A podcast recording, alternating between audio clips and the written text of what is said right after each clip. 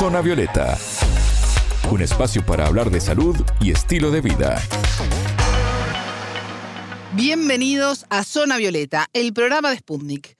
Es un gusto recibirlos. Alejandra Patrone los saluda desde Montevideo. Recibimos a Anabela Paricio. Anabela, ¿cómo estás? Bienvenida. Bien, Ale, muchas gracias. Hoy vamos a conocer la historia de Franca, una profesora de matemáticas que un día dejó todo y se fue a vivir de mochilera por el mundo. Zona Violeta, los rostros de la noticia.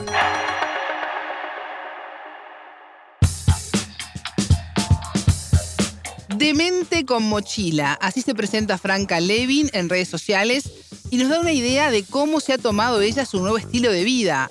Hoy vamos a conocer su historia, Anabela. Así es, Ale Franca tiene 31 años y pasó de dar clases en un salón a amanecer, por ejemplo, en una carpa en el Samet Nagje, una de las vistas más populares de Tailandia por su belleza natural. Y así es que ella tiene en su cuenta casi 30 países recorridos hasta el momento y va por más. Su historia se volvió popular luego que se publicara en el diario uruguayo El País días atrás y conversamos con ella para conocer algunos detalles más de su vida. Por ejemplo, ¿cómo surgió la idea de iniciar este cambio de vida? Creo que a la distancia te vas dando cuenta que fue como toda una secuencia, fueron como muchas cosas que se fueron integrando desde intereses de toda la vida, que siempre hubo como, yo veía el planiferio en, en casa y estaba horas mirando banderitas, o sea, había como algo que me movía desde chica que de repente no lo veía tan palpable en el momento que tomé la decisión de irme. Que fue una decisión que fue bastante como de largo aliento, digamos, ¿no? Primero descubrí gente, conocí gente que vivía viajando, eso fue en un viaje que hice a Chile en 2016, que yo me fui sola, ese fue probablemente el, viaje bisagra eh, es ese viaje a Chile, que yo me voy porque tenía tenía unas millas ahí que se vencían de una aerolínea y era o que se venzan y perderlas o usarlas. Y no tenía ningún plan para el verano, eh, estaba atravesando un momento personal particular, entonces como que no, no estaba muy en juntarme con gente y dije, bueno, me voy sola. Y saqué un pasaje a Chile y bueno, viajando por el sur de Chile, viajando a dedo, acampando, yo qué sé, ahí conozco gente que vive viajando. Y esa fue como la primera semilla, digamos, que me implantó la idea. Y después tuve amigos que se fueron a Australia con la Work and Holiday primero. Y bueno, con ellos acá empecé como a preguntarme si yo en algún momento podría de repente viajar con ellos. Uno, uno es uno de mis mejores amigos. Fue como, está, capaz que nos encontramos en Asia y viajamos juntos. Y bueno, se dio en un momento, yo laburaba como profe, soy profesora de matemáticas, laburaba como profe en Uruguay, y por una cuestión familiar veo, o sea, me llegan dos mil dólares, así como medio que de arriba, y dije, bueno, este es el pasaje, me voy. la decisión fue un poco así, pero lo, ves en el momento y dices, ok, fue re impulsivo, pero en realidad fue como toda una sumatoria de, de cosas que venían más a largo plazo. Bueno, es una lindísima experiencia salir del circuito turístico al que apelamos cuando viajamos a cualquier país, conectarse con las raíces y la idiosincrasia de cada localidad. Es como uno realmente conoce a, a los países, ¿no? Con su pueblo, con su gente. A eso apela Franca hoy con esta actividad que se va adelante. Exactamente, y por ahora sus próximos años se proyecta seguir en esta línea. Comenzó su ruta en Nueva Zelanda y ahora Qatar va a ser su próximo destino con motivo del Mundial. Yo me encuentro con mi amigo en Nueva Zelanda, viajamos un mes, él después se va para el sudeste asiático, que sigue viajando, y yo me vengo para Australia. Y ahí estoy un año acá en Australia, con la Work and Holiday, en un momento me harto de trabajar y me voy a Samoa y Fiji, algo que en otro lugar del mundo parece una locura, pero estando en Australia mismo me tomé como un break en ese primer año y me fui un mes a Samoa y Fiji. Me fue descubrir otra cosa totalmente distinta que es la Polinesia, que está súper inexplorada masivamente. Es como un turismo muy exclusivo, te diría, sobre todo en Fiji. Y después de ese primer año me voy al sudeste y estoy un año viajando por el sudeste. Y ahí vuelvo a Australia para mi segundo año de Work and Holiday y entré por la ventana, porque a la semana cerraron las fronteras por el COVID y bueno, después me quedé en Australia, o sea, nada, pandemia, lo que pasó en todos lados, y bueno, y quedé como un poco en Australia. Y ahora el plan, sí, me voy en noviembre, me voy al Mundial primero y después a viajar por Medio Oriente. Desde jugar un partido de vóley con un grupo de mujeres musulmanas a vivir una semana en la casa de una familia que nunca había visto en su vida. Esta es la gama de experiencias acumuladas por Franca en estos cuatro años y compartió con nosotros algunas de ellas. Me ha pasado de todo. Este, creo que mis experiencias han variado mucho. Una capaz de las más a mí me interesa mucho meterme en, las comunidades. De repente mi interés no pasa tanto por esto lo fui construyendo con los años, ¿no? Al principio de repente sí iba más a lo turístico o a lo que hay que ver o cómo vas a ir a París y no vas a ir a la Torre Eiffel, no sé, como como esas cosas que están en la checklist. Pero cuando pude como correrme un poco de, de esto de lo que hay que hacer, ahí me pude conectar con las comunidades locales. Y, fue hermoso, fue yo sé, en Bali, por ejemplo, que Bali es el patio trasero de Australia, es el, se llena de australianos porque es muy barato, porque hay un montón de playas, porque hay islas, y van tipo a escabiar, y es todo joda, y bueno, eso en una determinada zona, ¿no? Yo cuando salí de esa zona, y me fui a hacer dedo al medio de Bali, que es todo montañas, volcanes, es como todo muy raro. Bueno, una comunidad me adoptó, de, estuve una semana viviendo con ellos, viviendo un montón de, era una semana de festividades, entonces hubo un montón de rituales y de cosas que me invitaron y ellos totalmente orgullosos de mostrarme cómo era la cultura balinesa de adentro, digamos, ¿no? El turismo más masivo de la costa absorbe de lo que es Bali. Bueno, participar de la inauguración de un templo tailandés o visitar el palacio del sultán de Brunei, una de las residencias oficiales más grandes del mundo, y saludar a la reina, nada más y nada menos. Estas fueron algunas de las vivencias de Franca Nasia plasmadas también en su sitio web dementeconmochila.com, donde a través de crónicas va dejando registros de todo esto. Así es, es muy interesante y recomendable también. Realmente. Sí, sí, y deja en cada experiencia un rastro de Latinoamérica también en estos continentes. Además, ella nos contaba lo intenso que ha sido para ella vivir toda esta situación. Dentro de eso, por ejemplo, fui a una riña de gallos, que es un lugar, o sea, las riñas están prohibidas, eh, pero bueno, siempre se hace como una vista gorda, pero bajo ningún concepto pueden entrar turistas y bajo ningún concepto pueden entrar mujeres. Y yo fui. y fue bastante loco cómo se dio, pero bueno, no es una experiencia que repetiría por un montón de cosas que no estoy de acuerdo, que no me, no me gustaron, pero fue tremendo poder vivirlo. Pero después en otros países yo qué sé, hacer dedo en Filipinas, que me levanto un camión que iba a 20, era terrible.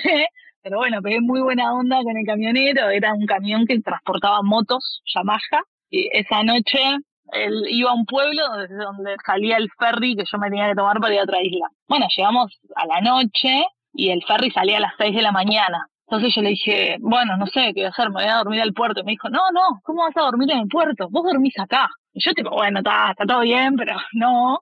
Y me dice, no, no.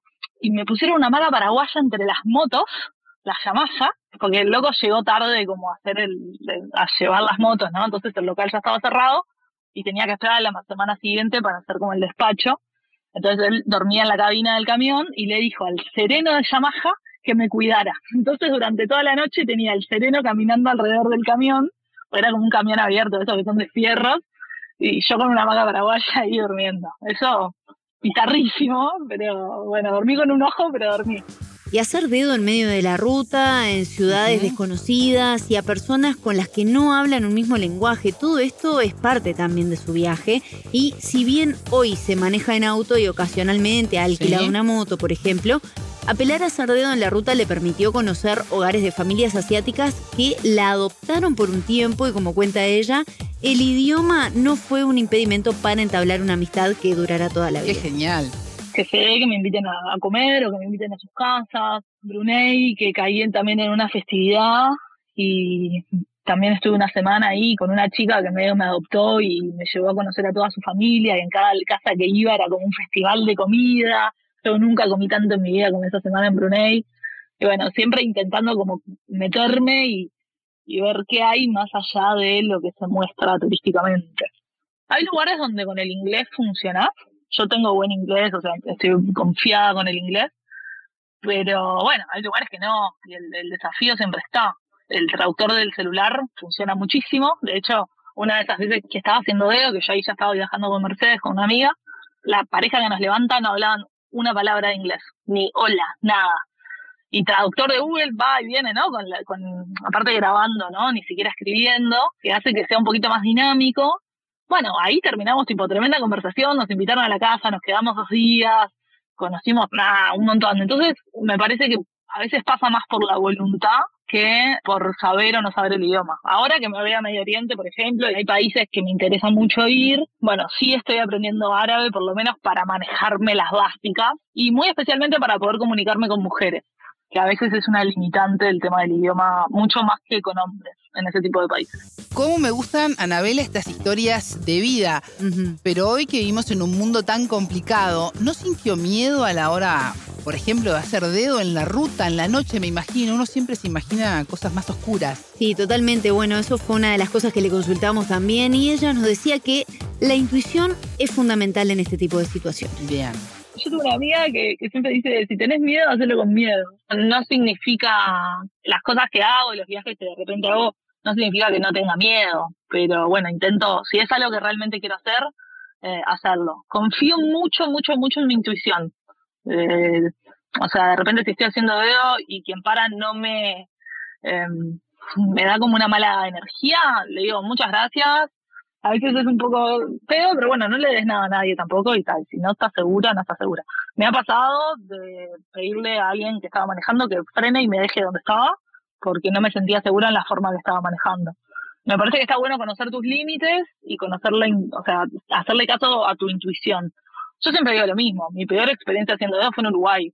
De todos los lugares donde hice dedo, la peor experiencia que tengo es en Uruguay. Por inexpediente, por un montón de motivos, fue la peor experiencia. Entonces me parece que el estar en otro país no necesariamente tiene que ser más inseguro. Salir de la caja, quitarse la etiqueta de una profesión, adaptarse también a trabajar en cualquier lugar. Esta actitud también guió el camino de Franca durante estos años nosotros en Uruguay, Latinoamérica, nos definimos mucho por lo que estudiamos. Y decís, hola, ¿qué tal? Soy Franca, soy profesora de matemática. Es como que eso te define. Y al definirte también te pone un tope, digamos, ¿no? Y decís, bueno, yo lo único que puedo hacer en mi vida es dar clase de matemática. Y la realidad es que cuando llegué a Australia es muy difícil para mí dar clase de matemática acá. He dado algunas tutorías, algunas cosas más informales, así como apoyo, pero es muy difícil entrar, que te reconozcan el título, yo qué sé. Entonces, me tuve que desdoblar y decir, bueno, trabajo de lo que venga. Y lo que venga, realmente fue lo que venga. Porque trabajé niñera, que de última, bueno, estaba ahí con chicos, ok, pero trabajé sacando fotos eh, de niños en un shopping, trabajé vendiendo planes de electricidad puerta a puerta, trabajé en estaciones de servicio, en la caja, haciendo café, trabajé en un matadero, cortando vaca recién muerta, mi último laburo que fue en una bodega de vino haciendo vino, que aprendí un montón y lo disfruté como nunca me imaginé que iba a disfrutar un laburo de este tipo. Ahora que estoy por empezar a trabajar en la construcción de una planta de energía solar, o sea, es como la variedad es alucinante y me di cuenta que puedo hacer lo que sea que haga en la medida que le ponga voluntad y tenga ganas de aprender. Fue tremendo aprendizaje. ¿Cómo hacemos que Franca vuelva a Latinoamérica? No debe querer, ¿no? No, por ahora no, y está pensando nuevas estrategias para subsistir y seguir viajando. Dedica mucho a su sitio web, por ejemplo, donde comentábamos que podemos leer y disfrutar sus crónicas de viaje. Y bueno, ¿cómo se administra económicamente? Una gran pregunta. Nos contaba lo siguiente. Yo viajo en general lo más económicamente que puedo, pero bueno, la plata igual hay que tenerla, ¿no? Y vivir viajando tiene una dificultad bastante importante que es cómo generar ingresos en ese viaje. Ahí yo tuve la ventaja, o tengo la ventaja aún, de lo que me da Australia, que fue la Work and Holiday, pero bueno, este es mi último año en Australia, yo después voy a tener que generar otras estrategias. ¿Y qué consejos puede dar ella en base a su experiencia para quienes están oyéndola y dudando si emprender o no un viaje similar? Escuchemos sus recomendaciones. A ver, a ver. Capaz que hay gente que les sirve empezar de a poco. Y bueno, yo siempre pongo como referencia ese viaje que hice a Chile porque fue como un mojón, fue un viaje, o sea, me fui todo un verano y dije, bueno, esto se puede hacer a largo tiempo o no. Pero también tengo la teoría que nunca vas a saber cómo era hacer algo hasta que lo hagas. Entonces, podemos jugar con las posibilidades de, de qué es lo que puede pasar, pero si no tomas una decisión y si no, no arriesgas, nunca vas a saber qué es lo que puede pasar. Y la realidad es que siempre puedes volver y podés volver a empezar. O sea, así como construiste algo una vez, lo podés volver a hacer otra vez. yo qué sé. Entonces, me parece que empezar de a poco puede ser una opción o en algún momento hay que jugársela y tomar una decisión. De repente pensar, bueno, ¿qué es lo peor que puede pasar? Que tenga que volver y empezar de nuevo. Y bueno, se hace. Si el deseo está puesto ahí, para mí hay que, hay que seguirlo. Escuchábamos a Franca Levín, uruguaya, que dejó su vida en Latinoamérica y se dedica hoy a viajar por el mundo. Muchas gracias, Anabela. Hasta la próxima. Si quieren escuchar este programa, pueden hacerlo por mundo.spundinews.com. Zona Violeta, desde Montevideo,